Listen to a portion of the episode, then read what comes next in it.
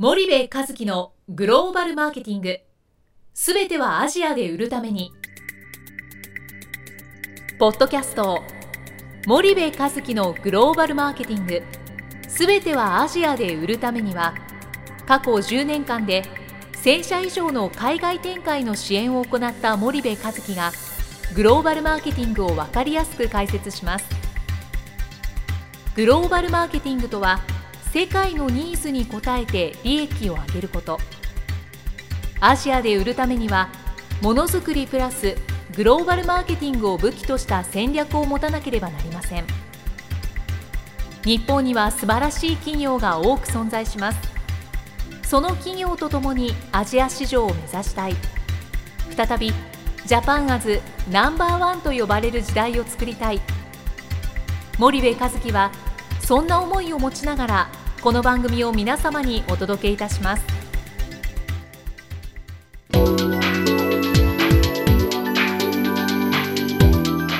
こんにちはナビゲーターの東忠夫です。こんにちは森部和樹ですあの森部さんじゃああのインドネシアのはい。続きをやっていきたいと思うんですけど、はい。はい。今流通構造についてうん。前回お話しいただいたと思うんですけど、うん。まあ、これをちょっと音声だけでうん。細かく伝えようとするのは、うん。なかなかあのちょっと限界があるのかなと、うん。で一方で多分リスナーの多くの方って、うん。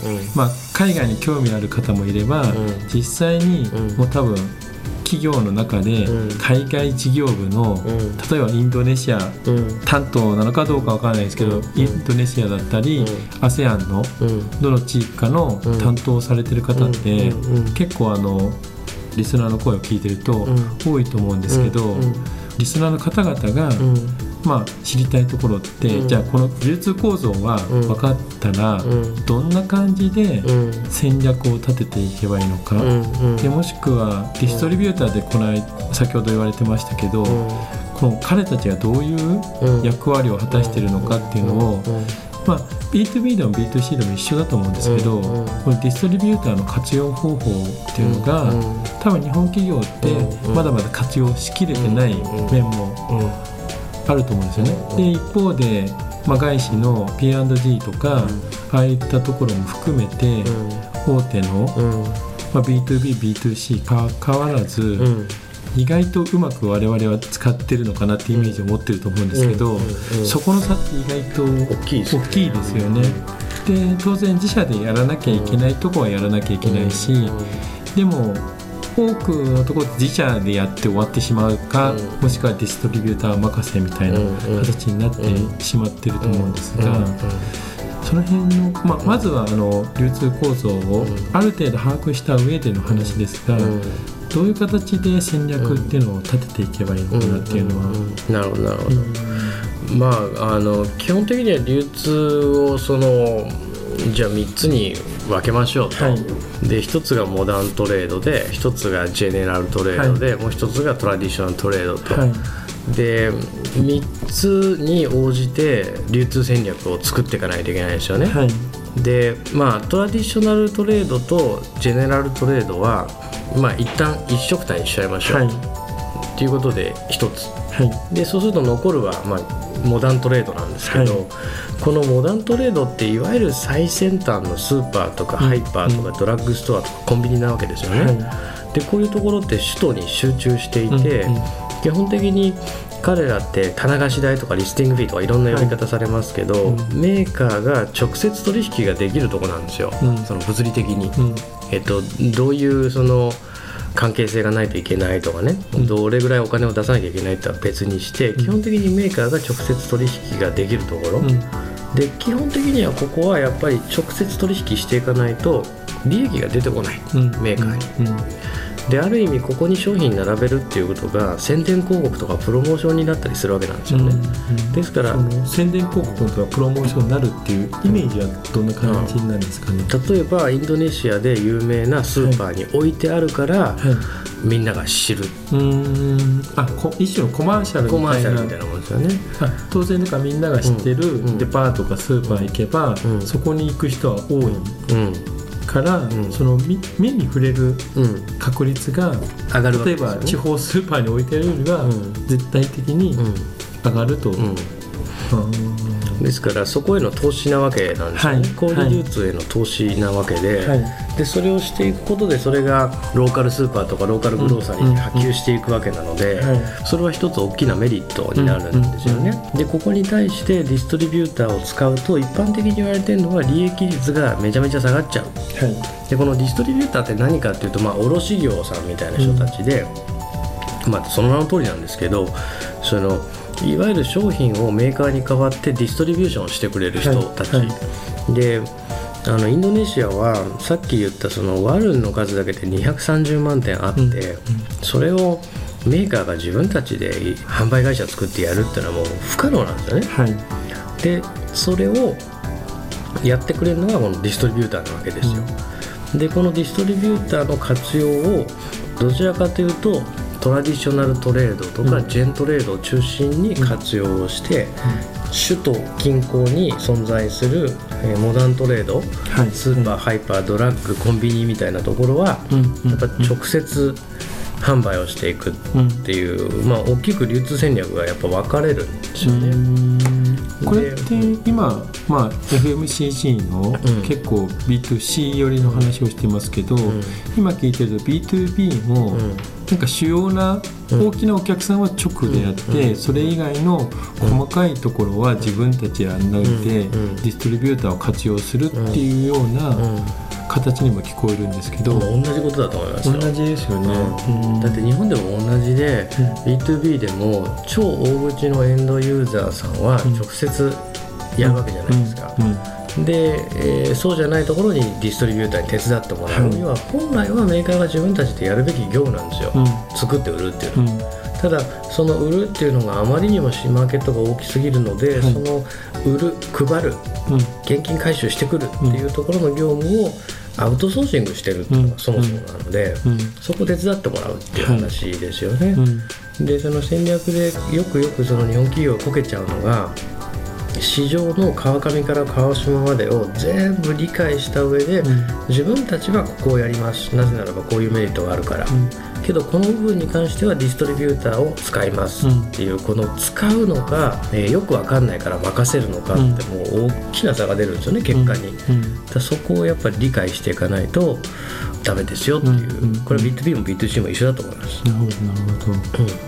それで、まあ、ディストリビューターの役割っていうのは、うん。その日本でいうと卸に近いんですか、ね、そうですね、うん。まあ、卸ですよね、うんうんでサブ卸とかね、うん。まあ、その二次店みたいなのがあったり、えートラディショントレードに行けばホールセラーっていうのがあはいったり、はいあの階層が3つ4つぐらいになってっていう、うん消費者にの手に渡るまでに、はいはそんなイメージですよね。いでまあディストリビューターというのは、まあ、イメージとして言えば、うん。よくパートナーとうん。呼ばれるうん。一つの候補、うん。まあ、企業と、まあ、M&A なり提携する以外で言えば、うん。一つのパートナーになりうるうん。候補だと思うんですけど、うん。この選び方が、多分欧米企業と日系企業では違うのかなっていうイメージを、あの受けるんですけどそうですね。そこら辺はどうなんですかね？えっとね、コンシューマープロダクツで言うと、はい。例えば欧米の企業欧米メジャーはね、えっと、ディストリビューターっていうものがインドネシアで生まれる前に、うん。自分たちでディストリビューションしてるんですよね、はい。現地法人作って、うん。自分たちで営業マン雇って、うん。自分たちで配配下して、はいはい。自分たちでディストリビューションしてて、うんでそのうち、えっと、ディストリビューターっていうえー業種の企業がこう出てきて、うん。で彼らを教育して自分たち流に、でそこを使ってったりっていうことをしてってるんで、まあそのノウハウとかうん。関わってきてる時間がもう圧倒的にこう違っうんちゃうんですよね、うん。だからものすごくディストリビューターの活用方法がうまいと。方で日本企業っていうのはディストリビューターっていう存在がもうインドネシアにできた後に入ってきてるわけですよはい。ね、でそのディストリビューターいいところはどこかってってこう見てってでやっていくわけなんですけどまあ1カ国1代理店制度みたいなうん。多分ディストリビューター制を取る企業が非常に多くてうん。これはこれでメリット高い部分はあるんだけど、うん。マーケットの規模から言うとマスで全部取ろうと思うと、うん。なかなか難しいですよね。うんそうですね。超富裕者のところだけターゲットにするからもうそこに強いディストリビューター1社と組むとかね、うんうんそういうことであればよろしいかもしれないんですけど、うんうん欧米メジャーみたいにマスで取っていくっていうなると、まあ、難しいですよね。うん。あそこはもうどういう、まあ、結果的にどういう、まあ、形を取りたいかでまた違違ううんですよそうですよね。ね。だからはっきり言ったらそのインドネシアのコンシューマープロダクツのマーケットねコンシューマーマーケットを取っていくのに消費者市場を取っていくのに、うん。10年後15年後の自社の姿はどうあるべきなのかっていうのがあって初めて戦略ができるわけですよ。うんでそれがなくてとにかくインドネシアで売りたいからパートナーみたいな話だと、うん。全くもってうまくいかなくて、欧米メジャーとか成功してる会社は10年ないしは15年の自分たちがこの国であるべき姿、ん。例えばマーケットシェアは何パーセント、はい。えーマーケットカテゴリーとかセグメントは、えーモダンジェン、トラディショナルをこのタイミングでこうやっていくっていう、ある程度のやっぱりそのイメージは持ってますよね。絵を描いてでそれによってディストリビューション戦略なんか全然変わってきちゃうわけだから、うん。そこはねやっぱすごい重要だと思いますよ。なるほどなるほど。森をちゃんと見れてから木に着手するのと、はい。木だけしか見ないで木だけひたすらやるっていう、うんうん。で後者は3年4年で撤退ですよね。はいはいはい。そこがポイントになってくると思いますけどね。そうすると、まあ、ディストリビューターを、うん。まあ、使う使わないにしても、うん。まあ、パイを取るんであれば最終的には使わざるを得ないっていうような多分選択しか残んないじゃないですか、そうするとそうした時に、うん。まあ、MT は自社でうん。できるかできないかっていうのを見定めましょうよと、できなければディストリビューターを使えばいいし、まあ、できるんであれば自社でやればいいみたいな、でどっちみちそうすると、まあ、ある程度の規模の商売をやっていこうとすると、やっぱりディストリビューターをうまく活用してパートナーにしていくっていうのは非常に重要なのかなと思うんですけど、このディストリビューターと、うん。まあ、日本の企業って多くはメーカーさんがん。進出して、そこの市場を取りたいって思ってると思うんですけど、うん。そのメーカーの役割の違い、日本だとそれが一色たんじゃないですか、どっちかというと。それが海外に出た時にそのメーカーとなんとなくディストリビューターの違いがなんかはっきり認識されてないのかなっていう感じはするんですけど、それで例えば日本だと製造業としてのメーカーと、そうですね、えーメーカー販売みたいな、うんうんその販売会社としてのメーカーそうとですね。いわいわゆる作ると売るが一緒になってると。そうですね。ただそれが海外に行くとそうじゃないんじゃないかって話ですよね、うんそうですよね。だからその海外に行った時に日本の製造業の反社がやるべきことは、いかに優秀なディストリビューターを選定してそこをマネージしていくかっていうことなんですけど、その選定はぶっちゃけ調査したらわかるじゃないですか、はい。横並びにすればいいわけですから、はい。で売上規模を見てったらね、はい。50億のディストリビューターはマックス50億なわけですよ、うんでそうすると彼らの商品構成見た時に、うん。自分たちの商品がどれぐらい売れるのか、うん。まあ、1%ぐらい5%ぐらいって単純計算で出てくるので50億の企業にはやっぱうん。それぐらいのビジネスなわけですよね、うん。その中でどういうディストリビューターを選ぶかっていう選定が重要なんですが、もっと重要なのは選定したディストリビューションをどうやってマネジメントしていくのかっていう話で,、でこのマネジメントができるっていうことはマーケットをディストリビューターよりも分かってるっていう必要があって、うんうん。彼ら以上にマーケットをやっぱり分かんないといけないんですよね。うんうんその上で彼らと戦略を作って彼らにそれをやらせてそれを管理していくってことをやっていかないといけないので、であのねいいディストリビューターはね過去にね欧米メジャーが関わって教育してるんですようんね、うん。で圧倒的に日本の方がそのディストリビューションっていう行為そのものにおけるいろんな管理手法が長けてるに決まってるじゃないですか,、はい。それをいかにこう移植できるかうんっていうのがすごく重要になってくると思いますけどうね、んじゃあメーカーは、まあ、選定とマネジメントっていうところが、やっうん。ぱり重要な役割になってくるといううん。うん。うんことなんですね。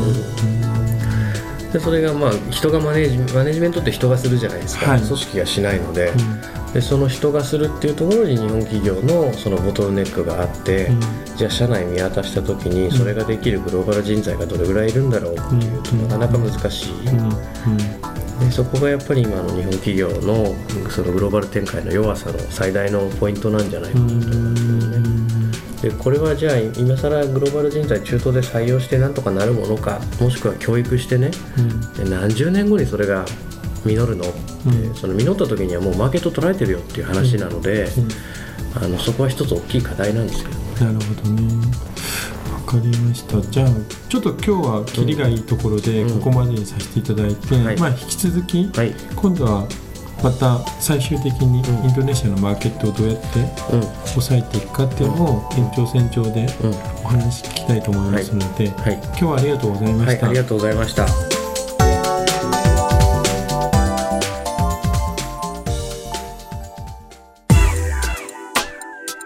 本日のポッドキャストはいかがでしたか？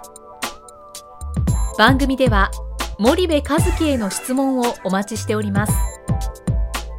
ご質問は podcast アットマーク spydergrp.com ポッドキャストアットマークスパイダー grp.com までお申し込みください。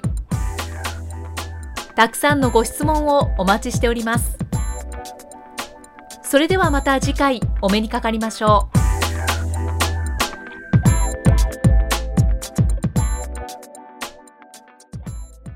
森部和樹のグローバルマーケティング。この番組はスパイダーグループの提供によりお送りしました。